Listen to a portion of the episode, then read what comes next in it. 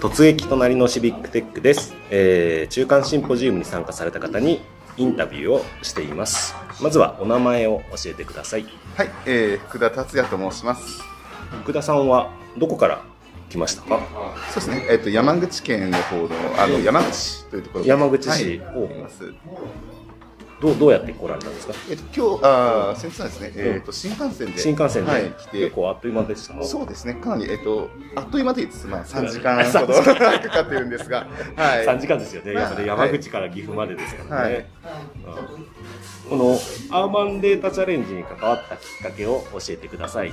そうですね、えっ、と、アーバンデータチャレンジの時に、あの、インフラデータチャレンジというのが、はいはいはい。あのありまして、そちらの方でもともとあのマイシティコンストラクションというんううんアプリケーションで応募したのがあったんですが、んまあ、それから、えっと、月本先生、あのにあのアーバンデータチャレンジはい。やってみないみたいな話がちょっやっぱと出てきて、人づてで 声かけられて、そうですね。なるほど、何ですかという感じで、はい。でも、インフラデータチャレンジとかは知ってて、でもちろんアーバンデータチャレンジも、まあ、あるなというあるなというところで。知ってて、はい、そうなんですね、はい、じゃあ今回のイベントに参加してみていかがでしたか？そうです。ね皆さん本当にあのいろいろなそのアプローチをして、うんうん。こう地域をあの地域からこうなんていうんですかねえっ、と盛り上げていこうみたいなところがすごく出てきていて、う。んあの私のところがあのちょっと頑張っていかないとなというのを、はい。なんか特に気になった地域とかありました？取り組みとか具体的に何かそうですね、えっと、気になった地域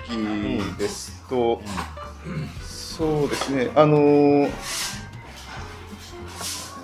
岐阜のところで、例えばそうですね、あのー最初のポリシーが出てきたときに、はいはいはい。あのお天道様に恥じないかはいはいあれすごく私いいと思っていて、なるほどすごくこうポリシーが一つガッとあってこうそれに向かってみんなやるみたいなところがすごくあの感銘を受けたところがありました。なるほど、はい。